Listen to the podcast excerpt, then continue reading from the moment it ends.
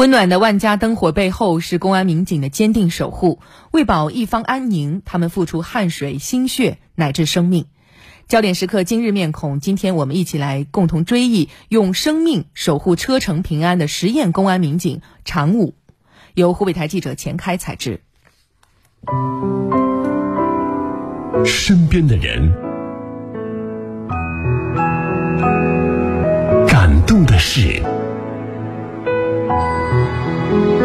日面孔。常大是一个严于律己、严格对自己要求的人。民警郭栋梁没想到，常武背着身子跟大家挥别，竟成了他和这个世界的告别。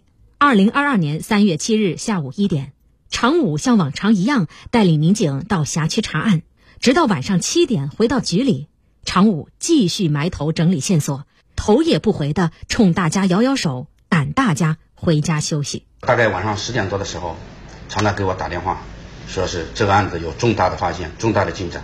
我当时听了以后也比较高兴，在电话里面跟常大说：“你也早点回去休息，不能把自己搞得太疲惫了。”没想到第二天，常大都已经不在了。回忆当天的场景，十堰市公安局张湾区分局民警郭栋梁的眼眶早已尽湿。三月八日凌晨。年仅五十一岁的十堰市公安局张湾区分局民警常武突发心源性猝死，永远的离开了他深爱的公安岗位。在调到张湾分局之前，常武一直在毛建区工作，能力突出，使命必达。熟悉常武的人对他的评价如出一辙：他经常黑眼圈，可以说三百六十五天没有一天消下去了。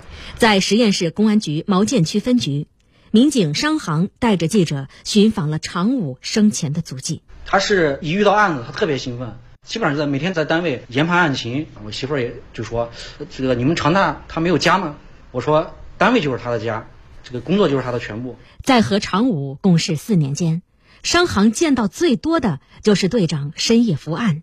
若非案件有重大突破，晚上十二点前，常武很少回家，尤其是遇到专案。基本上就是连续十几天不回家是家常便饭。我又破了一个大案，这是他的口头禅：平不似险，安不忘危。在国家政治安全面前，没有局外人，更不应有旁观者。二零一三年某日，一张张贴在角落的免费培训名片进入了常武的眼帘。经过研判分析，这是一个非法组织的招募信息。由此，常武掌握了大量线索信息，带领民警成功将其捣毁。回想当年办案经过，十堰市公安局毛剑区分局民警周公平说：“常武虽然身材高大，但办起案来心细如发。他就是从那个在很细小中能发现一些那个重要的一些情况，整个只言片语，别人都是看不起眼的东西，但是经过他来，他就把他很敏感、很尽心。”常武所在的辖区场所密集，人口众多，稳定任务繁重。二零一九年。一名犯罪嫌疑人将聚会后的联络纸条撕得粉碎，扔进了垃圾桶里。不寻常的举动瞬间引起了常武的怀疑。出于对信息的敏感，他将垃圾桶中的碎屑全部收集起来，并用镊子一个一个拼凑复原。一桩重案线索由此浮出水面，最终案件成功侦破。他是白天我们查线索，晚上他要会诊，呃，夜里两三点。他给我打电话，各在各的房间哈，他打电话要要核实一些情况，问一些就是个人观察的一些细节。有时候我们在一起吃饭的时候，或者在坐车的时候，感觉到他这个大汗淋漓的有点不对。我说怎么样？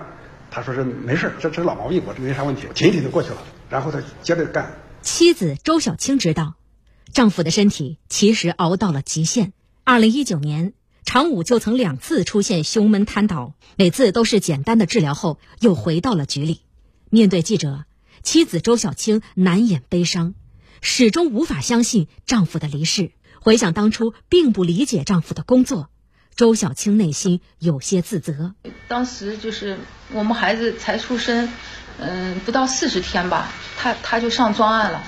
他上专案一忙忙忙一个多月，我我都挺生气的。我说孩子还不到四十天，我我就抱着孩子去找他。我看的那个卷宗就这么高，完全把他自己都。埋住了，我一看我我就特别心疼，我什么什么话都没说。在妻子眼中，常武对谁都好，唯独对自己不好。常在外地工作，周小青经常嘱他照顾好身体，可常武却一心扑在案子上，把大队当成了家。他体检都没有去做，我都催他去做做体检，他总是撑着眼圈儿，因为他常年加班。然后我们也妻子最喜欢花儿，常武始终记得。为了弥补没能带妻子去九寨沟看花的约定，常武在家里种上了几株紫藤。我们家楼顶上养了好多紫藤花，每次紫藤花开了以后，他都给我照很多照片。然后今年他说：“ 他说如果紫藤花再开了，我再给你照照片。”可是紫藤花开了，我的人在哪儿啊？还未来得及和身边的人道别，常武的背影永远定格在这个紫藤花开的季节，点点滴滴的将青春岁月奉献给头上的警徽。用鲜血与汗水诠释了人民警察为人民的忠诚之路。在惩恶扬善的路上，我们虽然不会再见到常武的身影，但守护我们安宁的警魂将永远续存。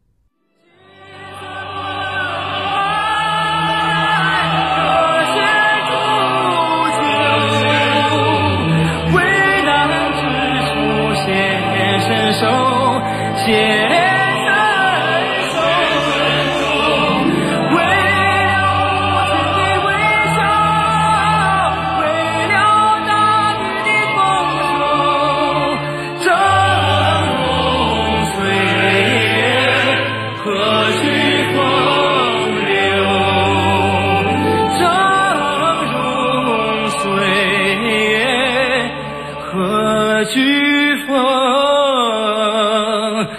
Le